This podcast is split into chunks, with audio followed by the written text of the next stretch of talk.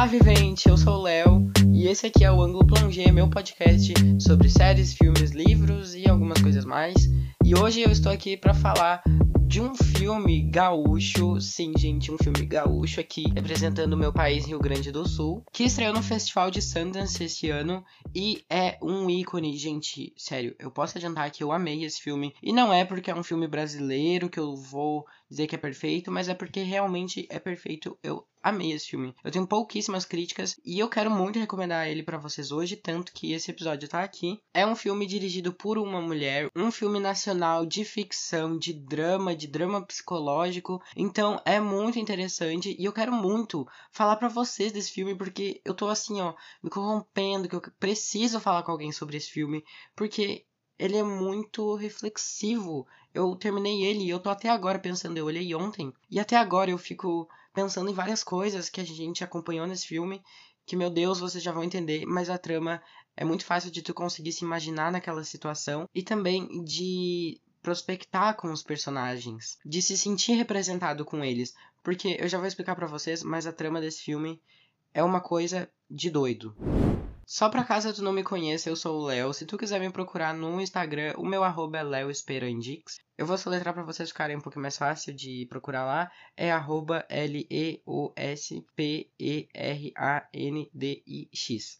Então esse é o meu arroba e também se tu quiser vai estar tá na bio do podcast. E para tu que não conhece o Ângulo Plongé, tá chegando aqui pela primeira vez, é um podcast que eu dou dicas. Então, dicas de coisas que eu gosto, dicas de coisas que estão em alta que eu tô assistindo. Desde a segunda temporada eu não faço episódio de coisas que eu não gosto, então são episódios apenas de filmes que eu gosto, de livros que eu gosto, coisas que eu acho que vale a pena recomendar aqui, porque quando eu criei o podcast, eu queria recomendar filmes para as pessoas, porque eu recomendava para os meus amigos e muitas vezes eles não assistiam assistiam. Então aqui é uma forma de eu mostrar para vocês as coisas que eu tô gostando e talvez vocês vão assistir. Então basicamente é isso. Eu nem era para estar tá falando tudo isso, era só para dar meu arroba do Instagram mesmo.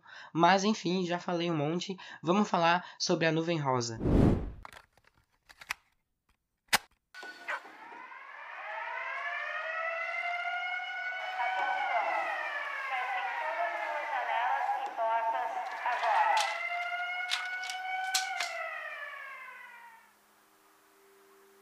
tu acha que ela é? Não sei. Calma, calma, mãe, eu tô bem. Eu tô com um cara. Eu conheci ele ontem. Tu acha que vai passar logo? Quando passar, a gente pode fazer uma coisa só nós duas: acampar. Se a gente ficar trancado aqui muitos anos, tu vai querer ter um filho? Não, nunca quis.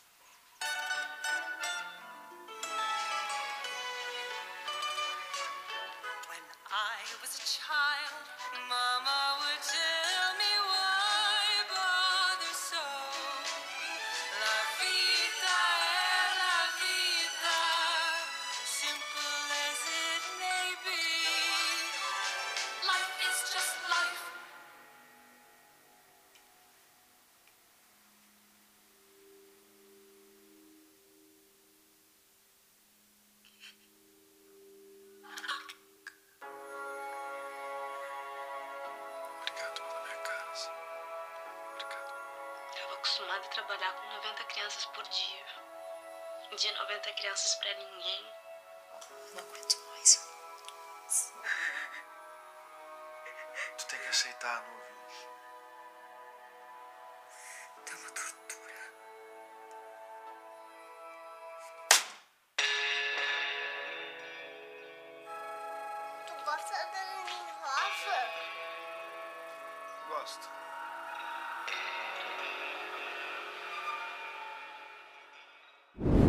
Bom, A Nuvem Rosa, esse filme da Yuli Gerbasi conta a história de um mundo em que, do nada, o planeta é assolado por uma nuvem rosa. E essa nuvem é aparentemente mortal, então se tu fica 10 segundos ali respirando ela, em contato com ela, tu morre. E é uma nuvem, não tem como tu escapar disso. Então a humanidade vai precisar ficar trancada dentro de casa ou do lugar que eles estavam quando tudo começou, porque eles não têm para onde ir, porque senão vai todo mundo morrer. E, gente, qualquer semelhança com a realidade é mera coincidência, porque já nos primeiros segundos de filme tem um letreiro dizendo que o roteiro foi feito em 2017 e as gravações se deram em 2019, então um ano antes da pandemia. E esse filme pode até ser considerado meio profético, porque várias coisas têm muito a ver sobre o momento que a gente está passando e passou, né, durante a pandemia. E eu acho que se não fosse a pandemia do coronavírus, todo mundo teria um olhar muito diferente sobre esse filme, que com a pandemia só se tornou mais intimista, porque agora a gente realmente entende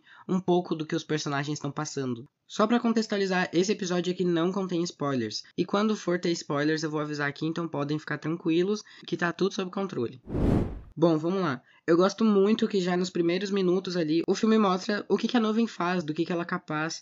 E segundos depois tem ali os nossos personagens principais em uma cena que boa parte, literalmente ali da cena, né, é preenchida pelo céu. Então isso nos faz ficar vidrados, vendo se algo vai aparecer, se a nuvem vai aparecer, porque a gente já sabe do que, que ela é capaz. E agora a gente tá ali acompanhando os personagens com grande destaque no céu. E falando sobre essa parte mais técnica da fotografia, eu amei muito esse esse tom mesmo, o filtro que eles usam no filme, que é uma coisa rosa, claramente por causa da nuvem. E esse filtro que faz parte da fotografia é uma forma sutil mas não tanto de lembrar para quem está assistindo, para o espectador, que o perigo está ali o tempo todo. E também serve não apenas como uma forma de lembrar que o perigo está ali e que a nuvem não foi embora, mas também como uma forma de representar os sentimentos dos personagens. Porque se tu reparar no começo que eles estão mais apaixonadinhos, assim, é, tá um tom de rosa mais gostosinho, mais caloroso, e no final, quando acontece, né, todo o clímax do filme, tá um tom muito pesado de rosa, mas tipo muito forte, que é para mostrar que tá tudo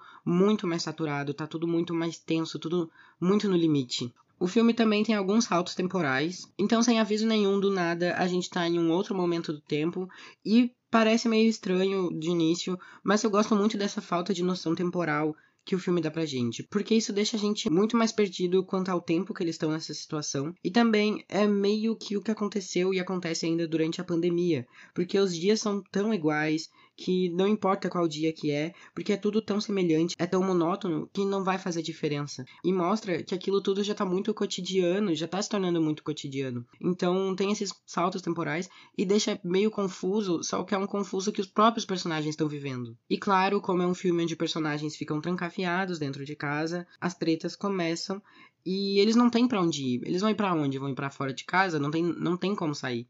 Apenas não tem. Então eles têm que conviver juntos. E a gente vê como algumas coisas que não foram resolvidas lá no início continuam ecoando durante o filme todo. Porque todas essas coisas que por conta da convivência começam a escalonar e se transformar numa bola de neve até elas explodirem e daí chega o clímax do filme. Porque a convivência é uma coisa muito complicada. Você tá convivendo com uma pessoa, ainda mais no caso do filme, porque, né, eu não falei na sinopse, mas a Giovanna e o Iago se conheceram na noite anterior. Então eles não sabem nada um do outro. E eles precisam existir ali um com o outro no espaço de uma única casa e as coisas vão acontecendo e é muito interessante de ver o desenvolvimento dos personagens. O drama deles é muito bem construído. Tu vê a que ponto que eles chegam de cada um viver a própria realidade. Isso que eu vou dizer agora eu nem considero um spoiler, assim, nossa, uau, puta spoiler. É só um mero detalhe do filme mesmo, que é como cada um vai encarar a situação e eles vivem realidades diferentes dentro da mesma casa. Por exemplo, um deles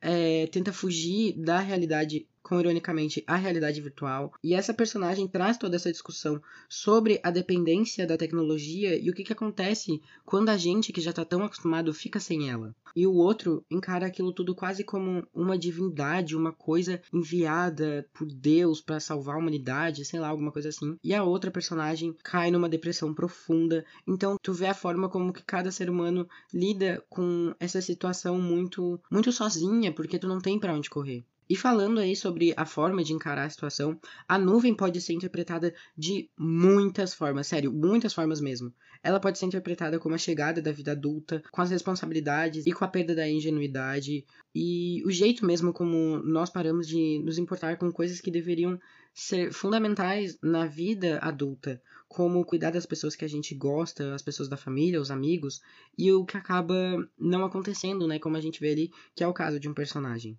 E na minha interpretação, o filme também é uma crítica social sobre o nosso estilo de vida, quando as pessoas se casam sem ao menos se conhecerem direito, e quando vê passar uns anos e elas já têm um filho, quando percebem a vida passou, moraram o tempo todo na mesma casa, não fizeram nada do que queriam, não foram felizes. Foi isso.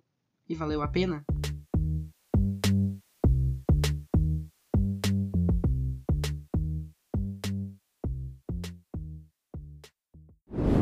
Um filme que não te dá muita explicação sobre a dita cuja nuvem. É um filme muito mais psicológico. Ele não tá ali para te dizer, ai, como que as pessoas estão trancadas dentro de casa e ainda tem energia elétrica funcionando, água, comida, tudo bonitinho. Não, não é um filme para isso.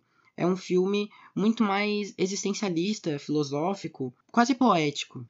Ele tá ali para mostrar o que, que acontece com o ser humano quando ele não tem mais escolha e não tem mais contato com outras pessoas. Outros filmes explorariam a situação e como os personagens fariam para sair daquele lugar ou fariam para acabar com a nuvem. Só que aqui a gente acompanha o psicológico deles, o que é muito interessante porque faz a identificação muito mais possível, porque a gente consegue se colocar no lugar deles, principalmente agora, porque a gente sabe o que é viver uma pandemia e ficar isolado dentro de casa. E é um filme muito sexual, quer dizer, é um filme ao menos que tem muitas cenas de sexo e eu achei elas um pouco repetidas no início, só que depois eu parei para pensar e eu falei, cara, é o cotidiano deles. É a vida que é muito monótona. Nada acontece, tipo, não é todo dia que alguma coisa vai acontecer que vai ser interessante. E também para aquela sociedade, para aquela, para aquelas pessoas, o toque se transformou quase em um ato meio especial, específico, já que eles não têm contato com outras pessoas.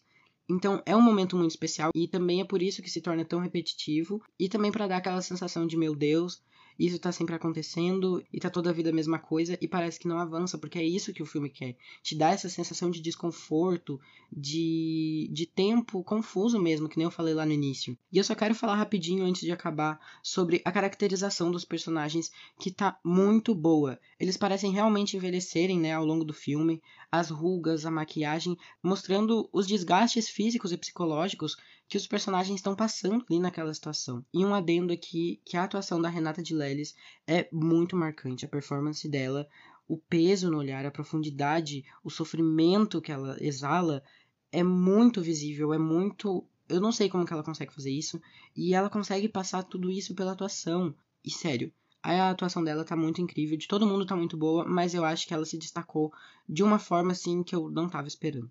Bom, como vocês devem ter percebido, eu amei a Nuvem Rosa. Eu acho que se tornou um dos meus filmes nacionais preferidos, porque eu, eu fui assistir já esperando um pouco, porque eu achei a sinopse muito interessante. Quando eu vi que era um filme que foi escrito antes da pandemia, eu achei mais interessante ainda, porque, né, uma coisa meio profética, assim, né? Ela prevê o futuro dela. E quando eu assisti, eu fiquei, meu Deus, é um filme gaúcho, então eu gostei mais ainda. E, gente, é um filme incrível, então assistam demais. É, por causa de todos esses motivos, eu vou dar 10 vidas, o que é muito difícil acontecer nesse podcast, mas sim 10 vidas, porque é um filme incrível com pouquíssimos erros e tanto que aqui eu nem lembrei algum de cabeça para falar para vocês, porque realmente eu adorei demais. Então, assistam a Nuvem Rosa, que tá um ícone este filme, aclamadíssimo. E o melhor, né, é dirigido por uma mulher e estrelado por uma mulher o que a gente tem que valorizar, porque realmente o cinema nacional já é complicado. Então, o cinema nacional para mulheres é mais difícil ainda, porque a gente sabe que a gente vive numa sociedade machista e patriarcal. E assim, gente, é aquela coisa que eu sempre falo: taquem stream nas lendas nacionais, porque a gente tem que apoiar o nosso mercado. E eu acho que esse filme é um daqueles que mostra que a gente tem sim qualidade no nosso cinema, porque ainda tem muito esse estereótipo, essa coisa, sem pé nem cabeça de que brasileiro não sabe fazer filme. E bom, a gente tá vendo aí com Bacurau, com A Vida Invisível, e agora a Nuvem Rosa também, de que o brasileiro sabe sim fazer filmes, tá? E o gaúcho também sabe, tá bom? As mulheres. Enfim, esse episódio ficou grande demais, eu não queria que ele ficasse tão grande, mas eu acho que esse é um filme muito bom para se falar pouco. Então foi isso que eu achei de A Nuvem Rosa, este filme magnífico que eu vou guardar no meu coração a partir de hoje. Vamos entrar em uma parte só com algumas novidades rapidinhas. Ó, prometo que vai ser rápido. Uh, temos algumas novidades aí que eu acabei não comentando, mas que deveria. A primeira delas é o título de Animais Fantásticos. E eu não sei se vocês sabem, mas eu sou muito, mas muito fã de Harry Potter. Eu li todos os livros, tenho uma cacetada de livro aqui em casa do Harry Potter. Já joguei os jogos. Em 2016 eu fui ver o Animais Fantásticos e Onde Habitam com um cosplay, gente, eu tinha Quantos anos eu tinha em 2016? Eu tinha 11 anos, gente. E eu fui com a roupinha, coisa mais linda, assisti o filme, achei um ícone. Em 2018 a mesma coisa, fui assistir Animais Fantásticos, Os Crimes de Grindelwald. Então, eu sou muito fã, eu confesso que não gostei muito do segundo filme. E a J.K. Rowling, assim, gente, a gente esquece que ela escreveu, porque, né, a gente sabe tudo que aconteceu aí nos últimos anos. Mas eu tento separar, sabe, que ela criou esse universo incrível, beleza, deixa ela lá. A gente sabe que ela tá ganhando lá os royalties dela, né? Porque ela é dona dessa porra toda.